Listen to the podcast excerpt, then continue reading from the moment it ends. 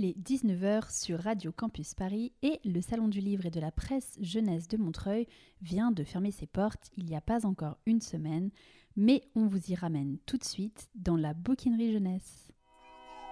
Il existe une étagère secrète couverte d'œuvres invisibles aux plus de 18 ans.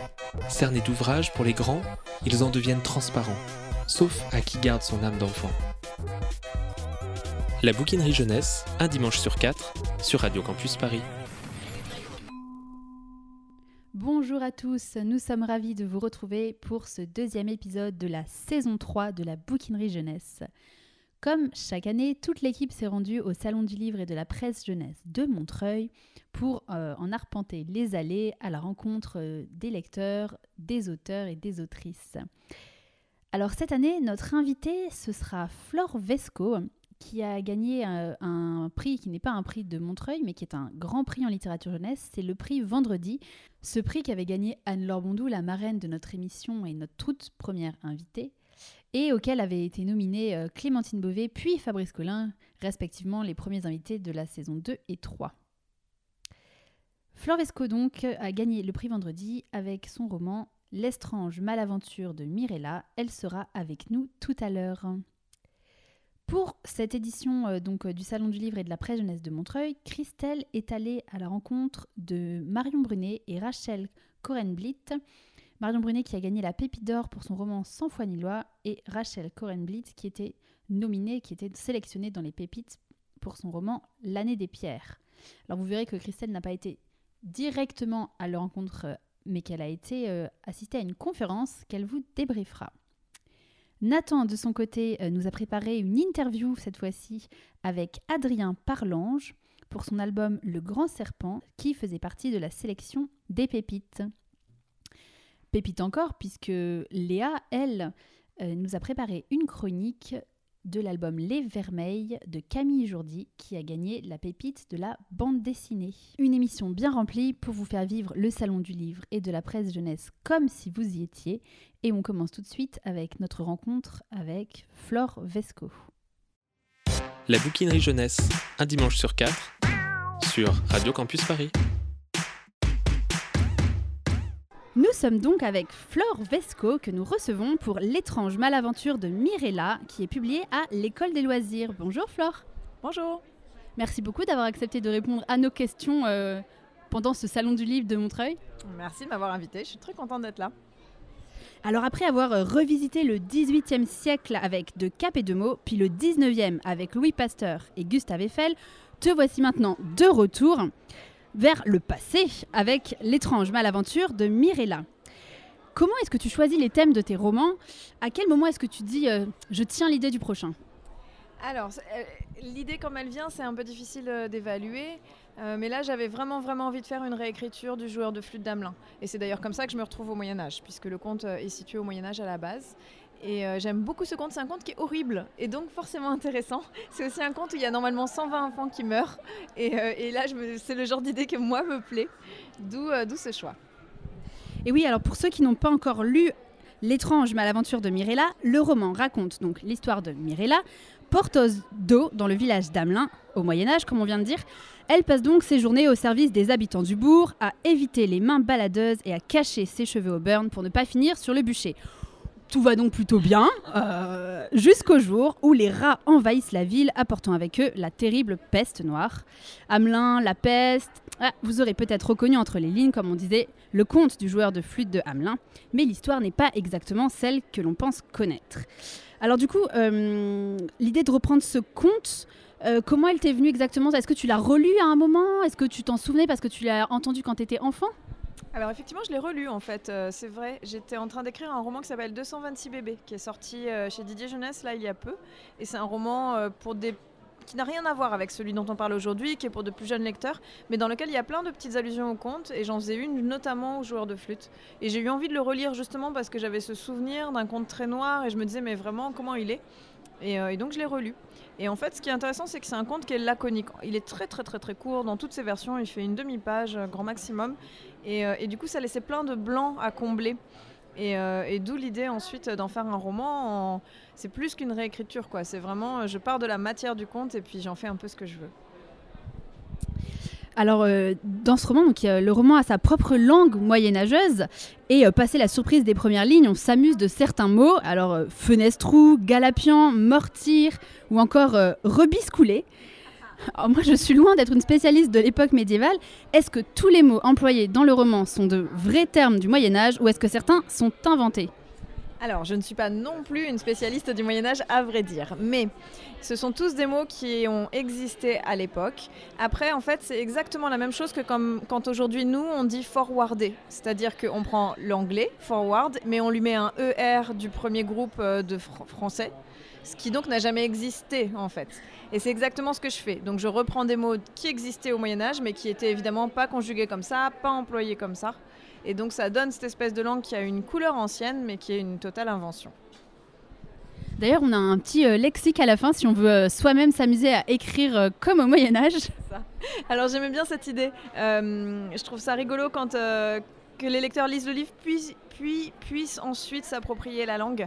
Euh, donc euh, il y avait un lexique, ne serait-ce qu'au cas où vraiment il y a un mot qu'ils ne comprennent pas et qu'ils veuillent aller chercher. Mais, euh, mais l'idée du lexique aussi était de leur permettre de s'approprier aussi cette langue, de s'amuser avec, de leur dire c'est pas très difficile à faire vraiment, il suffit de mettre tel mot à la place de tel autre. Et, et tout de suite ça va donner l'impression que vous êtes revenu 600 ans en arrière.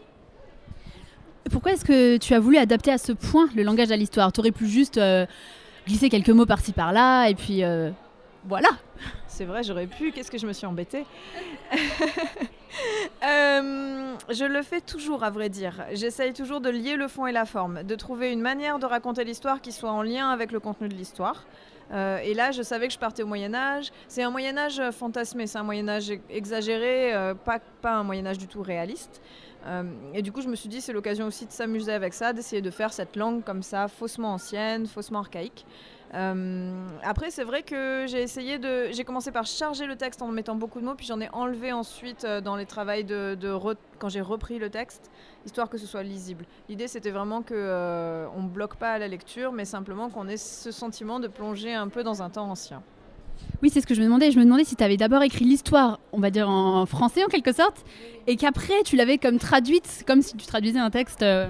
Oui, c'est ce que j'ai fait en gros. Après, euh, au bout d'un moment, j'étais rodée et j'avais pris l'habitude, par exemple, de mettre les adjectifs avant le nom. Ça fait tout de suite vieillot ou, voilà. Il y a certaines ou anglais.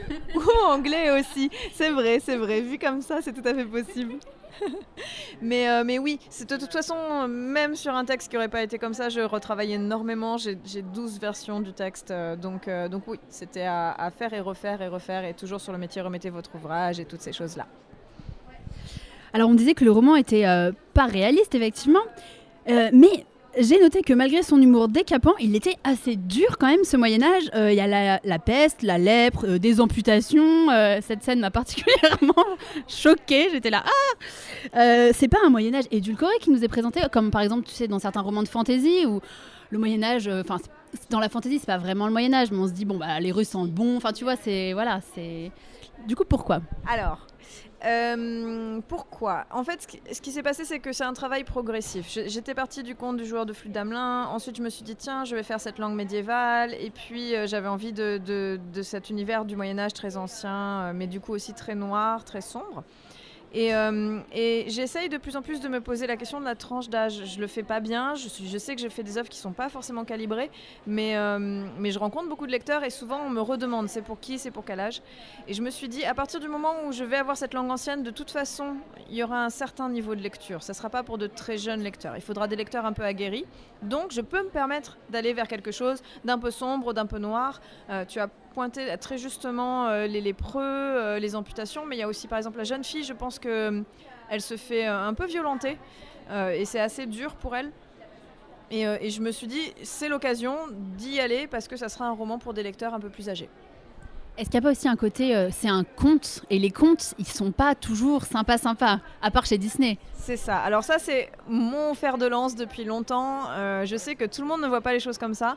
Euh, j'aime énormément les contes. J'aime beaucoup les contes dans ce qu'on appelle leur version ancienne oralisée, c'est-à-dire que si vous tombez un jour sur les versions oralisées des contes, le petit chaperon rouge, elle mange sa grand-mère, voilà. Enfin, tout se passe très mal. Le conte, à la base, pour moi, c'est une matière très sombre, très noire, et j'aime beaucoup ça ce, côté euh, comme ça euh, assez dur.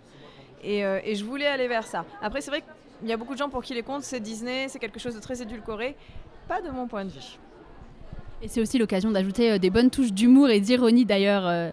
euh, le fait que ça soit parfois un peu dur, le jouer avec les contrastes. Oui, tout à fait. Par ailleurs, j'aime beaucoup l'humour noir. Depuis le début, j'en ai toujours mis dans mes romans. Et là, là j'y suis allée, euh, j'y suis allée totalement. euh, j'y suis un peu allée à fond. Donc, donc effectivement, il y a beaucoup d'humour noir. Comme ce fameux euh, bourgmestre. un super personnage qui porte beaucoup d'humour dans ce roman d'ailleurs. Je pense que le bourgmestre, euh, effectivement, apporte une vraie touche d'humour et d'ironie. Euh, le, le chirurgien barbier aussi, qui, a- qui ampute à tout va. Pas mal, je pense qu'il y a pas mal de personnages comme ça, un, peu, ouais, qui, qui sont porteurs d'humour noir. Question un petit peu plus générale, comment est-ce que tu écris tes romans? Est-ce que tu as un plan précis, juste le début et la fin, ou est-ce que tu écris au fil de l'eau? Ok, alors moi je suis monomaniaque. je connais pas d'ailleurs beaucoup d'auteurs euh, qui sont aussi euh, obsessionnels que moi. Donc je fais un plan très très très très très détaillé avec tout ce qui va se passer. En général, je me retrouve avec un plan ou un résumé qui fait 30 pages quasiment.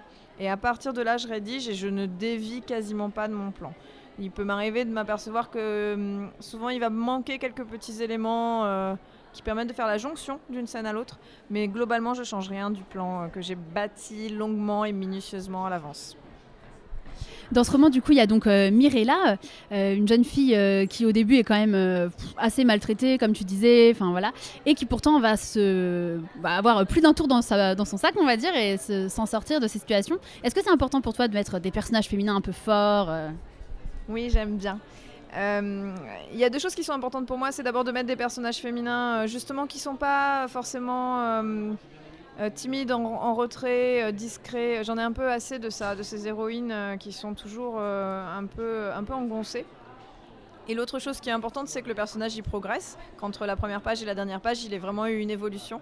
Et, donc là, on est au Moyen Âge. Donc effectivement, Mirella, elle est vraiment dans les couches les plus basses de la société. Et en plus, c'est une jeune fille à une époque où c'est compliqué d'être une jeune fille. Donc elle commence très bas, dans une situation très difficile, et elle va peu à peu euh, se libérer, s'émanciper, se trouver des pouvoirs. Et j'aimais beaucoup ce- cette progression euh, pour cette jeune femme, effectivement.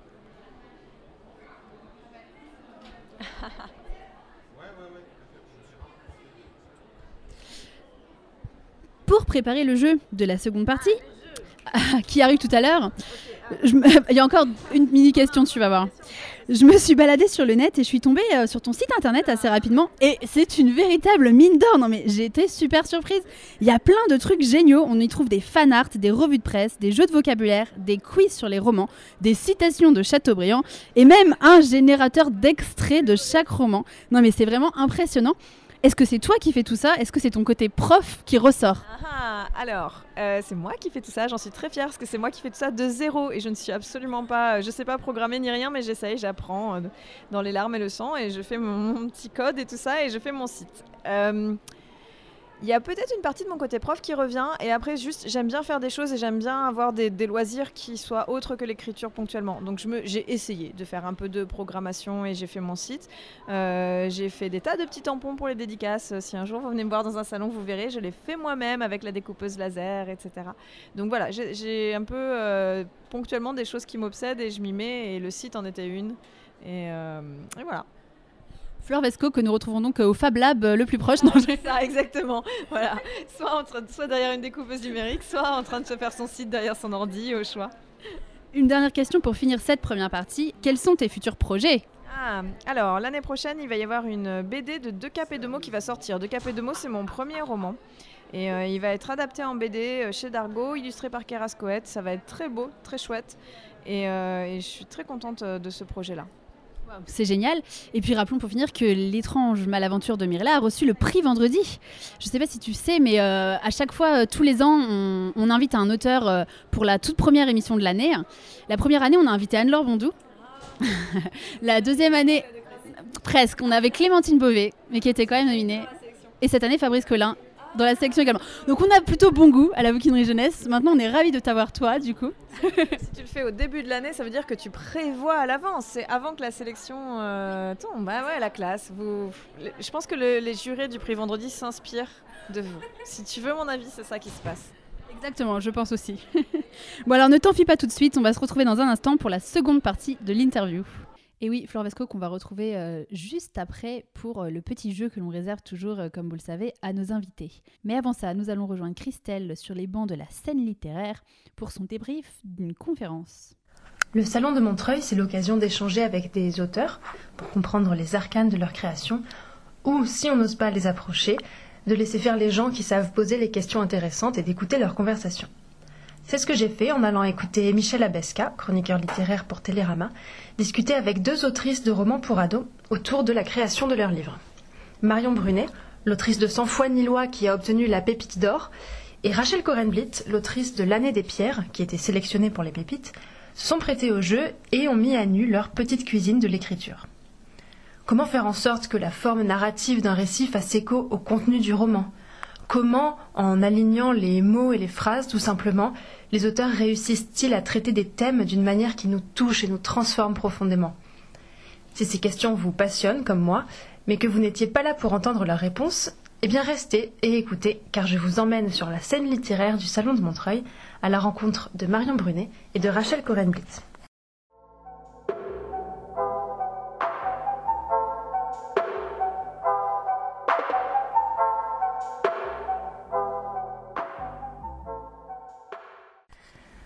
Pour Rachel Corenblitz, donc le narrateur s'est imposé par sa position centrale au milieu de toutes les autres histoires qu'il fallait raconter, celle des autres lycéens du bus, dont la multiplicité des voix aurait rendu le récit trop complexe. Chez Marion Brunet, le narrateur qui raconte, c'est un adolescent, mais qui parle avec recul quelques années après avoir vécu des aventures extraordinaires avec Ab, la hors-la-loi, qui l'a libéré d'un père violent. Chez Marion Brunet, on retrouve également un jeu sur le rythme, avec des lenteurs et des accélérations, des pleins et des déliés, comme l'a joliment décrit Michel Abesca. En alternant les temporalités, en se plaçant parfois au cœur de l'action, parfois quelques années plus tard, avec un narrateur qui raconte au passé, elle crée un va-et-vient qui donne au récit une amplitude temporelle plus large et joue sur les contrastes. Ce contraste entre la narration au passé et la narration au présent crée, pour la citer, un décalage grammatical, qui va servir euh, non pas à faire des effets de style euh, en tant que tel, mais surtout à mettre en lumière l'évolution du personnage entre son adolescence et ses aventures avec Ab et donc l'adulte qu'il est devenu grâce à elle, plus mature et plus distancié. Et je dois dire que je suis bien d'accord avec Marion Brunet, le style, la langue, la grammaire sont avant tout des moyens pour mieux porter des sujets et des personnages, pour mieux émouvoir et toucher le lecteur. Et dans Sans foi ni loi, l'autrice a pris pour sujet principal un thème universel, à la fois vaste et intime, la quête de liberté dans toute sa complexité. A priori, les romans de Marion Brunet et de Rachel Corenblit n'ont pas grand-chose en commun. Sans foi ni loi de Marion Brunet, c'est un western pour adolescents dans lequel Ab, héroïne d'une vingtaine d'années, casse tous les codes de la société des années 20 en braquant des banques colt à la main. Dans L'année des pierres de Rachel Corenblit, le récit se déroule en 1997 en Israël et on suit dix jeunes du lycée français de Jérusalem dont le bus est attaqué par des jeunes palestiniens révoltés. Donc les thèmes, les époques, les ambiances sont tout à fait différentes.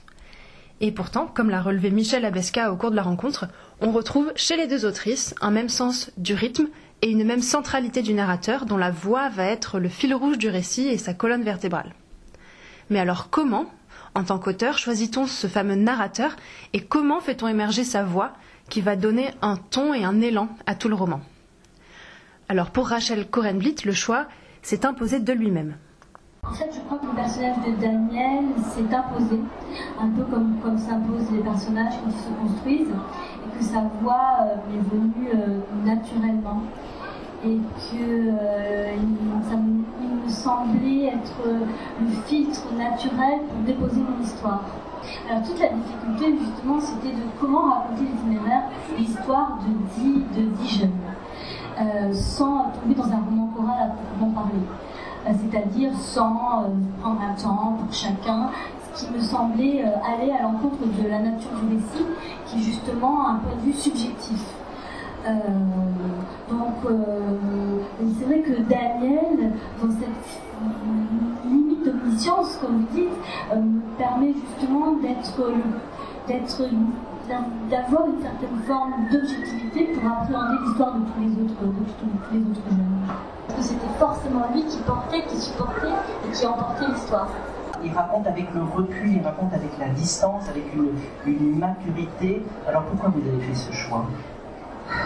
Ben, Parce que c'est forcément plus riche en termes de, de contenu s'il y a un petit peu ce recul. Parce que ça peut être à la fois le Garrett adolescent, parce que d'ailleurs, euh, j'alterne un peu tout le temps euh, un présent et un passé dans le récit. Donc euh, le présent permet une immédiateté de scène et, le passé permet justement ce petit regard d'adulte qui va, qui va s'observer être et, ça, crée forcément plus de richesse. On est moins justement dans... J'adore l'adolescence, mais justement c'est un moment où, ça bouge dans tous les sens et le, regard là-dessus immédiat est assez confus, alors que là, de créer un petit décalage, ça permettait euh, de voir l'évolution. Donc on voit bien, autant chez Rachel Coren-Blitz que chez Marion Brunet, que le choix du narrateur, c'est intimement lié à la structure du récit, qui est elle-même un support pour mieux valoriser le contenu et les thèmes du roman. Écoutons ce que Rachel Coren-Blitz dit à ce sujet et comment la structure éclatée de son récit fait écho aux thèmes portés par le roman. Cet éclatement de la forme montre un rêve de paix éclaté, euh, les vitres du bus éclatées, euh, les vies des jeunes qui vont être plus ou moins, mais quand même éclatées par cet événement Oui, je, vous rejoins totalement là-dessus avec cette idée que le texte demande, je crois, un effort. Je crois qu'il demande un effort dans le sens où on est dans le lecteur, je me mets dans une position de construction et de reconstruction que c'est pas forcément un récit euh, linéaire euh, dans lequel on se pose. Et, euh, je crois que c'est un récit qui, dans son éclatement, demande peut-être une forme d'investissement, en tout cas qui positionne le lecteur comme étant un peu actif dans ce processus de reconstruction de l'histoire. Et oui, effectivement, c'est une histoire compliquée et que, que Israël c'est une histoire compliquée, l'histoire les histoires de ces jeunes sont compliquées, donc quoi de mieux qu'une forme voilà, de puzzle qu'il faut euh, reconstituer, qu'il faut donner à reconstituer. Et dans toute l'ambivalence que la liberté peut avoir. À savoir que euh, c'est extraordinaire, c'est-à-dire qu'elle fait ce qu'elle veut, elle va où elle veut, elle braque euh, des banques et elle monte à cheval et et, elle joue au poker, et elle boit du whisky, et voilà. Et, euh, euh, et, en même temps, eh ben, euh, il y a une forme d'égoïsme profond, puisqu'elle a une petite fille dont elle ne s'occupe pas. Donc elle, elle fait le choix de ne pas être effectivement à la place assignée la plupart du temps aux femmes. Et c'est quand même un petit peu l'interdit suprême, l'abandon de l'enfant hein, pour une mère. il y a tout un tas d'hommes qui peuvent partir de la maison en général, on, dit que c'est pas bien, mais enfin, ça ne crée pas les mêmes chocs que quand on parle d'une femme qui va quitter la maison en, laissant un, enfant derrière elle. Et euh, donc j'avais un peu envie de pousser là-dessus, d'en de, faire un personnage justement qui puisse aussi générer de l'antipathie par cette attitude-là, mais pour pousser loin et dire, mais oui, en fait, la, liberté euh, peut aussi passer par une forme d'égoïsme profond comme ça et de elle est plus libre si elle s'occupe de sa gamine, si elle se met au fourneau, si elle reste euh, et qu'elle euh, s'achète une ferme et qu'elle. voilà, c'est ça qu'elle représente. c'est la liberté, mais dans toute l'ambivalence de la liberté. Elle lui dit désappartenir, Gareth, c'est ça la vraie bataille. Mais pour moi, vraiment, c'est la question de la liberté et de l'aliénation. vraiment on appartient toujours à quelque chose, on appartient à un groupe, on appartient à une famille, euh, on appartient à, un milieu, euh, on appartient euh, à une région, souvent quand on est né quelque part, et, s'affranchir de ça, du groupe, de la famille, du couple, du milieu, de tout ça, c'est oui, c'est ça la vraie bataille. Ça ne veut pas dire rejeter, ça veut dire être capable de vivre sans, dans l'année des pierres, Rachel Korenblitz pose aussi la question de la liberté, mais sous une autre forme, celle du choix. Puisque dans son roman, les lycéens attaqués dans leur bus vont devoir choisir s'ils désignent aux autorités ou non les jeunes Palestiniens qui les ont agressés. Dans ma vie, j'ai expérimenté ces moments où on a un choix à faire et on sait que ce choix va nous faire basculer d'un côté ou de l'autre. Et c'est un moment qui est encore plus fort quand on est adolescent. Et euh, alors euh, là, effectivement, ça, renvoie euh, désigner, montrer du doigt. c'est fort comme, geste. Et, c'est vrai que ça, surtout, je pense, pour les personnages qui sont juifs, qui sont ancrés dans une histoire qui a des références par rapport à ça. Et c'est vrai que du coup, le lien se fait. Euh, se, fait euh, mais vraiment, par-delà ça, je crois que c'est vraiment cet instant de, choix. Comment, quand on est jeune, on grandit et comment on peut se construire après ce choix, qui peut nous détruire aussi. J'ai voulu prendre le temps de réellement les construire, euh, donner à chacun de ces dix une densité, une, une personnalité pour que justement on comprenne pourquoi à un moment un tel choisit de désigner et pourquoi à un autre moment euh, un autre choisit de ne pas le faire? Et c'est pas parce qu'on est lâche ou c'est pas parce qu'on est euh, euh, méchant non, c'est parce que la vie nous plonge dans des situations où on, où on choisit finalement en fonction de notre histoire personnelle aussi. Les choix qui nous font basculer, la liberté qui peut tout coûter, autant de thèmes universels que la littérature permet de mieux saisir en nous aidant à mieux nous comprendre nous-mêmes, mais aussi à mieux comprendre pourquoi l'autre ne fait pas toujours les mêmes choix que moi. Et c'est là, à mes yeux, toute la beauté et toute la force de la littérature, qu'elle soit ou non pour la jeunesse. Quand je vis au travers d'un personnage, je ne suis plus moi-même, je me désappartiens, et j'apprends à voir le monde avec un peu moins d'œillère.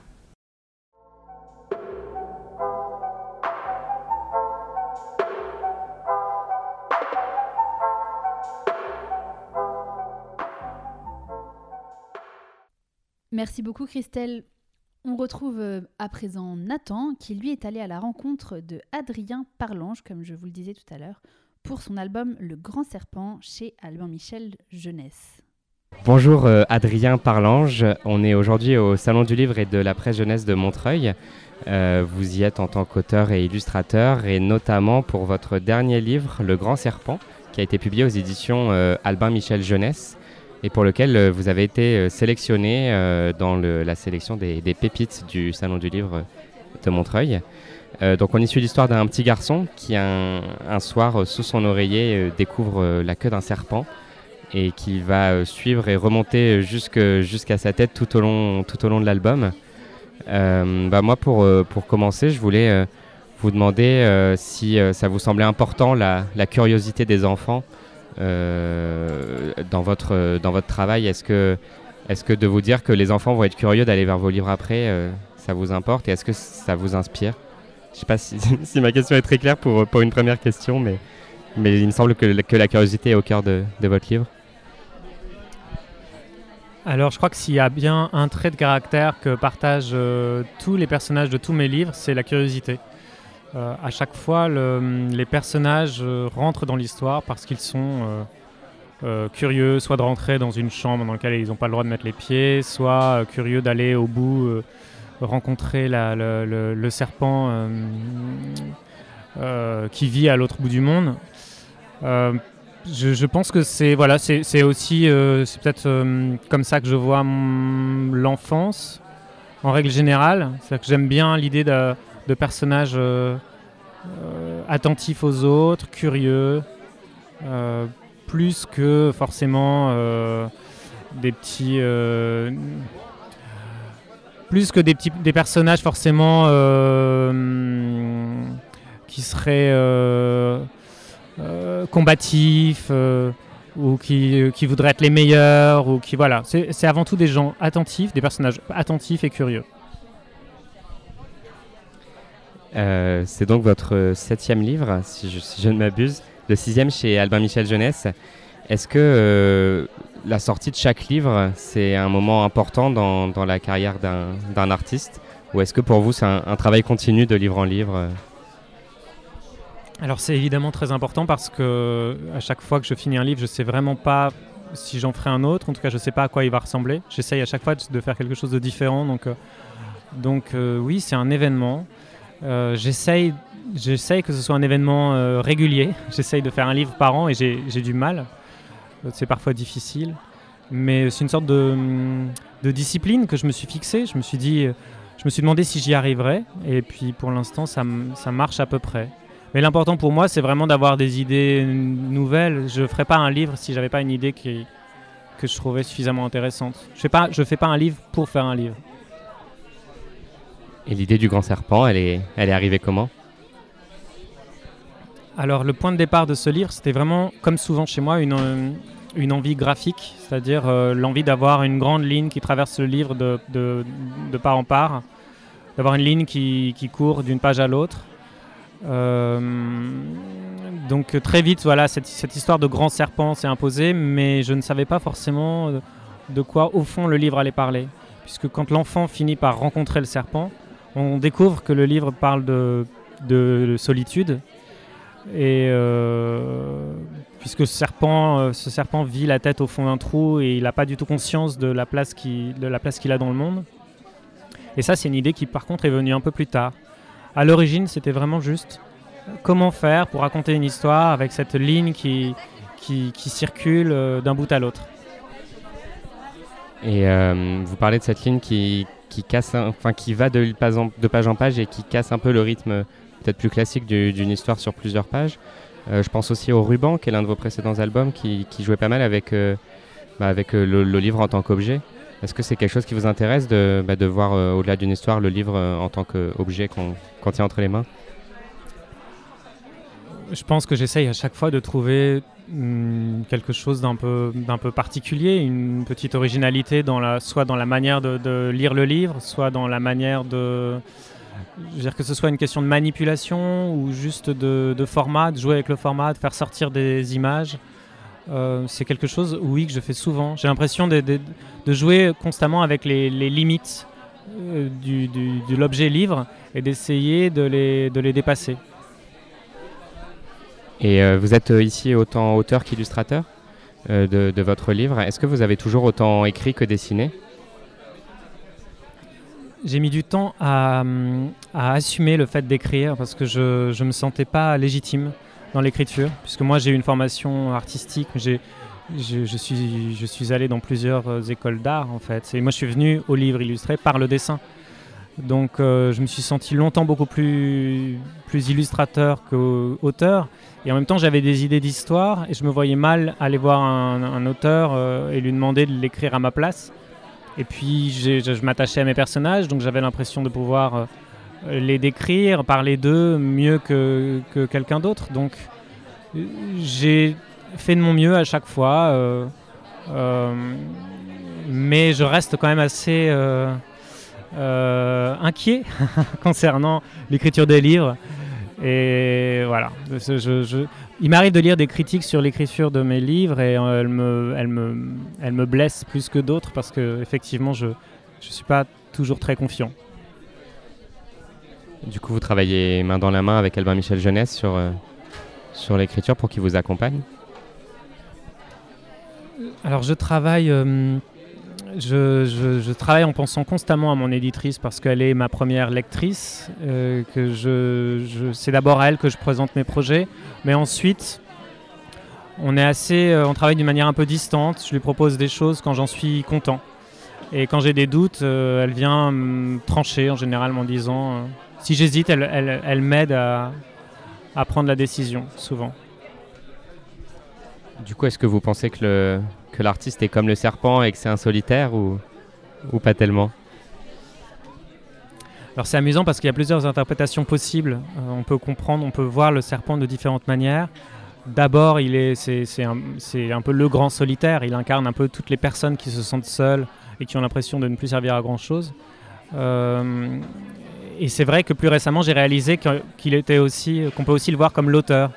Pas moi, mais un auteur. Euh, au sens large, qui euh, écrit bien souvent seul dans son coin une histoire sans savoir quelle euh, répercussion son histoire aura dans la vie des lecteurs, qui euh, son histoire va, va toucher. Et c'est vrai que quand on fait un livre, on, ne sait absolument pas. Moi, j'ai découvert récemment que certains de mes livres traduits en Corée ou en Chine étaient lus. J'en ai vu des photos sur Internet. J'ai trouvé ça incroyable. donc à ce moment-là, j'ai eu l'impression d'être un petit peu le grand serpent moi aussi. Et euh, sur le, dessin, euh, vous avez un, comme on le disait, la, forme de ce serpent qui traverse les pages a un côté euh, qui brise l'objet et qui, est, peut-être un, peu plus moderne. Mais le dessin, je trouve, a des teintes dans les couleurs ou dans la technique. Je trouve qu'il a un côté, j'aime pas trop ce mot, mais un peu vintage. Est-ce, quelle technique vous utilisez et, comment vous travaillez vos images? Alors la technique que j'utilise s'appelle la linogravure. Euh, c'est une technique que j'avais déjà utilisée dans un album précédent qui s'appelle La Chambre du Lion, que j'aime bien parce qu'elle elle me met un peu à distance de mes dessins. C'est-à-dire que je, grave mes personnages et ensuite, au moment de les imprimer, je, découvre un petit peu la forme finale du dessin, puisqu'il y, a des, il y a des accidents qui se passent lors de l'impression. Volontairement, j'imprime un, peu mal, ce qui fait qu'il y a des aspérités, des des petits trous dans les lignes. Et tout d'un coup, je découvre le dessin et il a l'air il a d'aller de soi, il a l'air d'être évident, il a l'air d'avoir été fait par quelqu'un d'autre.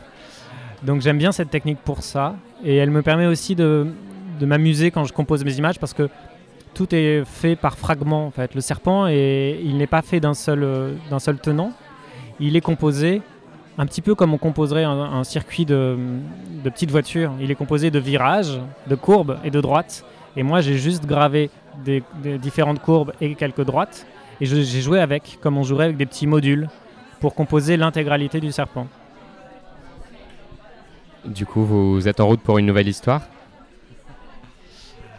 Euh, je cherche. Je cherche encore. Merci beaucoup. Merci à vous. Merci beaucoup encore une fois à Adrien Parlange d'avoir accepté de répondre aux questions de Nathan. Et donc je rappelle que son album Le Grand Serpent, c'est chez Albin Michel Jeunesse. La bouquinerie jeunesse, un dimanche sur quatre, sur Radio Campus Paris. C'est maintenant l'heure de laisser le micro à Léa qui nous a préparé une chronique sur la pépite de la bande dessinée qui a été donc remis à Montreuil pour cette édition 2019. Il s'agit de Les Vermeils, un album de Camille Jourdi chez Actes Sud. Le Salon du livre et de la presse jeunesse de Montreuil vient de se terminer et j'en profite pour vous parler de l'album qui a été récompensé cette année par la pépite de la catégorie bande dessinée, Les Vermeils, publié aux éditions Actes Sud. Camille Jourdi, qui dessine cette histoire, est une autrice connue dans le monde du roman graphique adulte. Sa série Rosalie Bloom, adaptée au cinéma, est sans doute son œuvre la plus connue, dans laquelle elle aborde les thèmes qui lui sont chers la famille, la quête de soi et la poésie du quotidien. Dans Les Vermeils, on retrouve son humour et son ton pince sans rire si particulier. Et c'est sans doute ce qui rend cet album si réussi. Cette première incursion en solo dans la littérature jeunesse a été saluée par la critique donc, puisqu'en plus d'avoir remporté la pépite du Salon de Montreuil, elle est également dans la sélection officielle du Festival d'Angoulême. Sans plus attendre, plongeons-nous dans son histoire. Nous découvrons la petite Jo, qui semble avoir autour de 5-6 ans, et qui est en prise avec sa famille recomposée. Alors que le petit clan est en train de camper aux abords d'une grande forêt, Joe s'éloigne pour aller jouer dans les bois, n'ayant visiblement pas très envie de profiter de la journée aux côtés de son papa, de sa nouvelle chérie et des deux autres petites filles plus âgées qui les accompagnent et qui ont l'air de penser que Joe est encore un peu un bébé. Tandis que Joe s'éloigne, elle découvre deux lutins juchés sur d'étranges mini-poneys dans la forêt. Mais loin d'être sympas, ces derniers qui, on dirait, sont les monarques d'un étrange royaume, se crêpent le chignon et ignorent volontairement la petite, qui décide, malgré tout, de les suivre dans les bois. Après être passé sous un tunnel en la compagnie de ces étranges lutins, Joe ressort dans un village peuplé d'étranges animaux humanoïdes. Il y a Maurice, le renard très sympa, Nook, la petite fille chat qui a perdu sa maman, ou Pompon, le bichon timide et traumatisé par sa grand-mère. Mais il y a quelque chose de pourri dans ce royaume d'animaux, car toute cette joyeuse clique hétéroclite semble terrifiée par la présence d'un étrange tyran. Certains d'entre eux, comme la maman de la petite Nook, sont même retenus prisonniers dans les geôles de celui qui serait un affreux matou aux griffes acérées. Pire encore, ce dernier capturerait les vermeils, ces petits poneys magiques très sympas qu'on voyait les lutins chevaucher au début pour les dresser et les collectionner dans son palais. Le périple de Joe sur ces terres étranges commence alors qu'elle s'incruste dans la mission commando qui vise à libérer tout ce beau monde du palais du vilain chat. Pour cela, elle va devoir affronter les intrigues de la cour, des marais remplis de monstres féroces, une forêt qui fait tout oublier et trois vieilles sorcières aux pommes empoisonnées. Heureusement, les apparences sont souvent trompeuses, et grâce à l'aide de ses amis Maurice le renard et Pompon le bichon, ainsi que de son courage et sa répartie, Joe va mener à bien sa mission. Le passage d'un monde à l'autre est un motif classique dans la littérature jeunesse, vous me direz. Bah oui, d'Alice au pays des merveilles, au voyage de Chihiro, en passant par Narnia ou le magicien d'Oz, ce motif transcende les pays et les époques et semble littéralement fasciner l'humanité depuis la nuit des temps. Bref, tout ça pour vous dire que si l'intrigue utilise ce ressort vieux comme le monde, le ton drôle et irrévérencieux ainsi que la poésie graphique déployée par Camille Jourdi font du monde dans lequel s'enfonce la petite fille un univers fascinant et singulier car Camille Jourdis déploie toute la maestria graphique à laquelle elle a habitué ses lecteurs. Des planches aux cases remplies d'aquarelles pastel sont saturées de moult petits détails et les ambiances colorées sont toujours très oniriques. Mais malgré cette apparente douceur, eh ben, on a quelque chose qui clash drôlement. Euh, ce sont les échanges verbaux acerbes des personnages, souvent moqueurs et très souvent absurdes, toujours hilarants. Ce décalage de ton, on le retrouve aussi dans le scénario où le tyran euh, Matou, par exemple, n'hésite pas à se faire les griffes sur euh, ses serviteurs, comme un seigneur cruel sorti tout droit de Game of Thrones, mais euh, qui, à côté de ça, ne supporte pas la frustration et fond en larmes comme un gros bébé quand on l'empêche de mettre ses petits poneys en scène dans un grand jeu de petits chevaux géants pour son anniversaire. Il y a quelque chose de l'ordre du conte, moi je trouve, de Perrault ou de Grimm dans cet ouvrage. C'est un monde cruel et onirique. Camille Jourdi n'hésite pas non plus à faire des clins d'œil aux œuvres dont elle s'inspire dans le récit. Le roi Matou vit dans un palais et organise donc ses jeux cruels pour son anniversaire et pour son propre plaisir, et il n'est pas sans rappeler la reine de cœur d'Alice au pays des merveilles. Dans la forêt de l'oubli vivent des enfants qui ressemblent beaucoup à Peter Pan et aux enfants de Neverland. Les trois vieilles dames aux pommes empoisonnées rappellent bien sûr les sorcières des contes de fées. Camille Jourdi fait appel en fait à la mémoire collective de ses lecteurs pour ancrer le récit dans une enfance fantasmée. Pour conclure, pour moi, ce qui fait la force de l'album, c'est qu'il s'agit d'une ode à la magie de l'enfance qui subsiste en chacun de nous. Alors oui, je sais ce que vous allez penser, Léa, c'est un peu cucu cette tirade-là. Mais justement, l'enfance que Camille aujourd'hui nous décrit dans son album est loin d'être cucu. C'est une enfance un peu cruelle, faite de colère, d'injustice et de frustration, où on ne comprend pas toujours tout du monde et tout n'est pas forcément juste. Mais c'est aussi une enfance fascinante, belle, poétique et terrifiante, et c'est ce qui rend cet album terriblement juste et qui nous rappelle aussi pourquoi cette période de nos vies, l'enfance, est si importante. Inévitablement, la petite Jo ressort de son voyage ou de son après-midi de jeu un peu fantasmé différente. Alors que le soleil tombe et qu'elle décide de repasser le tunnel dans l'autre sens pour retrouver sa famille et les toiles de tente, la maman chat de la petite Nook chante dans son sillage. C'est l'histoire d'une colère assagie, d'une enfant qui grandit, le bleu du soir envahit la forêt, c'est l'heure des loups et des feux follets, l'heure de rentrer, de se retrouver. Demain encore, on pourra jouer aux billes, aux cartes, à la poupée, aux cow-boys, aux brigands, aux bagarres, pour faire semblant. Ainsi va la vie, et si un jour te prend l'envie de faire une fugue pleine d'aventures, de rêves et de merveilles, viens faire un tour dans la forêt des vermeils. Merci beaucoup Léa, qui m'a d'ailleurs prêté la bande dessinée pour que je puisse la découvrir. Merci encore. On va maintenant retrouver Flor Vesco pour la deuxième partie de l'interview et la conclusion de cette émission un euh, Fleur Vesco donc avec le petit jeu que nous lui avons préparé. Nous revoici donc euh, avec Fleur Vesco pour la seconde partie de notre interview, le petit jeu qu'on réserve toujours euh, à nos invités. Fleur, ça va, tu n'as pas trop peur? Ah si, j'ai la pression là, le stress monte. Surtout que j'ai entendu dire qu'avant d'être triste, tu étais prof. Oui, c'est vrai. Alors ça commence à dater maintenant. C'est un peu vieux, mes souvenirs de prof, mais j'ai été prof dans une vie antérieure, c'est vrai. Eh bien, pour venger tous tes anciens élèves, même si je suis en réalité certaine que tu étais une super professeure, nous t'avons préparé un contrôle surprise. ok, je suis prête, pas de problème. Il s'agit d'un contrôle de vocabulaire. L'idée, c'est que je vais te donner des mots qui viennent de tes romans et que tu dois essayer de m'en donner la définition, en tout cas la signification, et sinon de me dire dans lequel de tes livres ce mot, enfin duquel de tes livres ce mot est issu. Je suis quasiment sûre que je vais tout rater. Mais on va essayer, ça va être très drôle. Il faut savoir que j'aime bien avoir l'air très savante dans mes romans, donc je mets les mots, mais à l'instant où ils y sont, après, tu sais, ça rentre par une oreille, ça sort par l'autre, quoi. Donc euh, c'est fort possible que je n'y arrive pas. Mais essayons, ça va être marrant. tu peux dire aussi le livre, euh, essayer de trouver. Oui, c'est possible aussi que j'aime même ça, j'y arrive pas. Mais, mais j'assume, j'assume, on va, on va essayer. Non, mais ça se trouve, ça se trouve, je vais y arriver. Le premier mot, c'est se rencoigner. Ah, euh, je dirais qu'il est dans l'estrange malaventure de Mirella. Je sais qu'il veut dire se renfoncer dans un coin. J'aime beaucoup ce mot. On entend coin, etc. Donc euh, c'est rester dans son coin, se cacher dans un coin. Je dirais l'estrange malaventure de Mirella. Exactement. Oh, yes Est-ce que quand j'ai. Qu'est-ce qui se passe? J'ai 20 sur 20, j'ai quelque chose? Je gagne un truc? Tu Non, tu sais, on met une petite croix en face, genre un, petit OK, mais il est long le contrôle. Après, il faut additionner. Mais après, j'ai une note, j'ai quelque chose. Un Faut bulletin. que je fasse des maths. Les félicitations au conseil de classe. Le second mot, c'est une crinoline. Ah, oh, ça je sais aussi.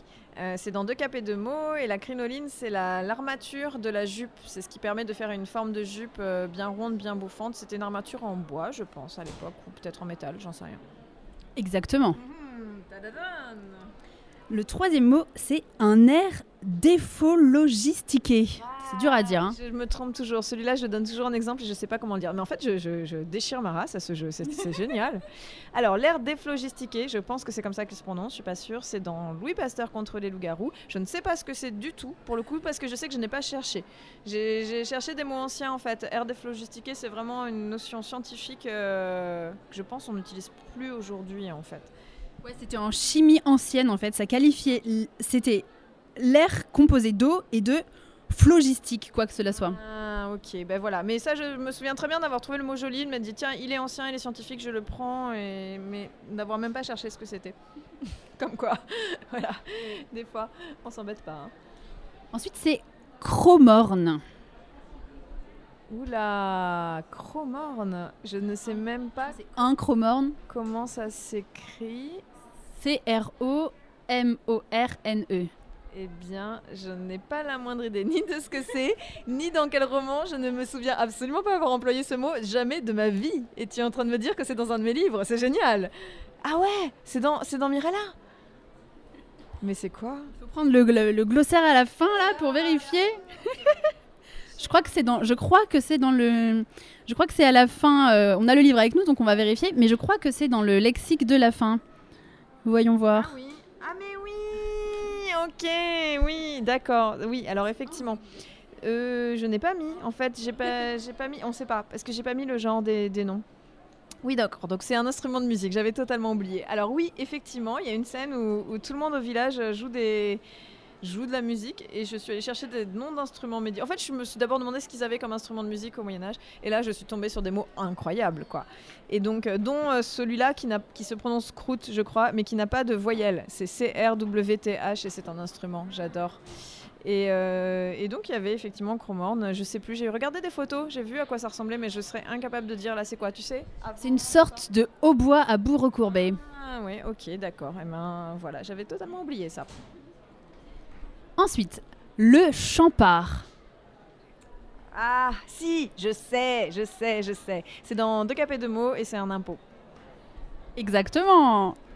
Allez, il en reste euh, quelques-uns encore, 3-4. Le menuet. Oui, alors ça c'est une danse et je sais pas trop dans quel roman est-ce que j'ai pu l'employer, soit Mirella, soit le deux capés de mots. Dans deux capes et deux mots, effectivement. Tabustage. Tabustage. Je dirais que c'est dans Mirella et ça doit être euh, du raffut euh, du boucan. Exactement, c'est ça, ça. Tapage, c'est assez proche de tapage en fait. Hein. Tabustage, tapage. Déconfire, j'aime bien celui-là. Hmm, Celui-là, il est dans Mirella aussi et euh, c'est être déçu, je pense, ou, ou je dirais déçu, c'est pas ça. Ouh, je vois que tu fais une tête, c'est pas ça. Attends, attends, attends, j'ai pas du tout dit que c'était ça. Alors déconfire, ça veut être, ça veut dire non, je sais pas. C'est- perdre confiance en soi. Ah oui, ok, ouais, non, j'étais pas loin. Hmm, hmm. Deux derniers, amphigourie. En figurie, c'est dans deux capés de mots. Et c'est du blabla. Ah, c'est du un bavardage incompréhensible. C'est quand on parle, mais on comprend pas ce que la personne dit. Non? Pas du tout. C'est possible en fait. C'est aussi en tout cas dans Gustave Eiffel, du coup. Gustave Eiffel et les âmes de fer. Euh, c'est une figure rhétorique aussi. Mais c'est aussi ce que tu as dit. Mais si, parce que c'est Galvanier. Oui, oui, oui, oui, ok. C'est ça. Euh, c'est Galvanier qui parle euh, en faisant de l'amphigourie. euh. Peut-être que tu l'aimes bien et que tu l'as mise dans un autre roman. Hein. Non, non, non, non, je, je me trompe totalement. Donc, effectivement, ouf, oui. Donc, oui, d'accord, je vois. Je me rappelle, euh, ouais. Mais donc, c'est bien ça, la définition?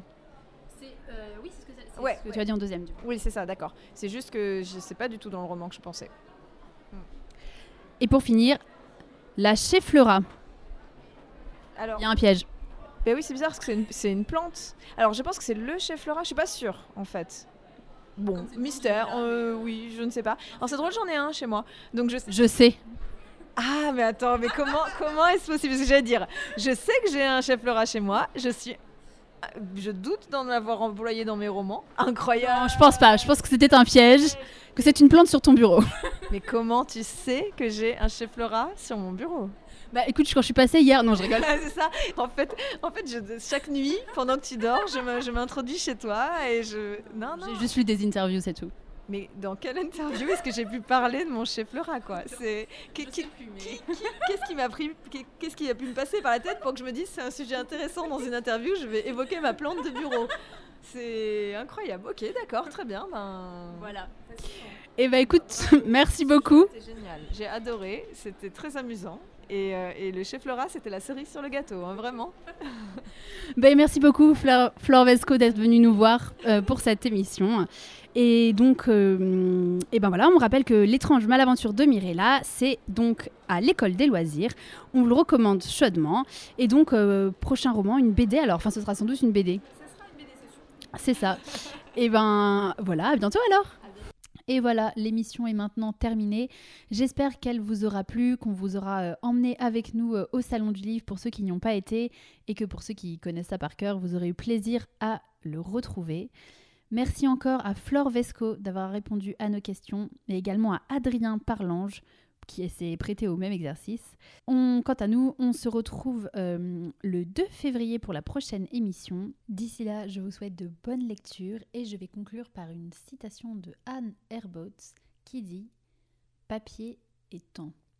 Prendre le temps de lire, de se perdre, de penser. Le pouvoir du livre est de suspendre le temps.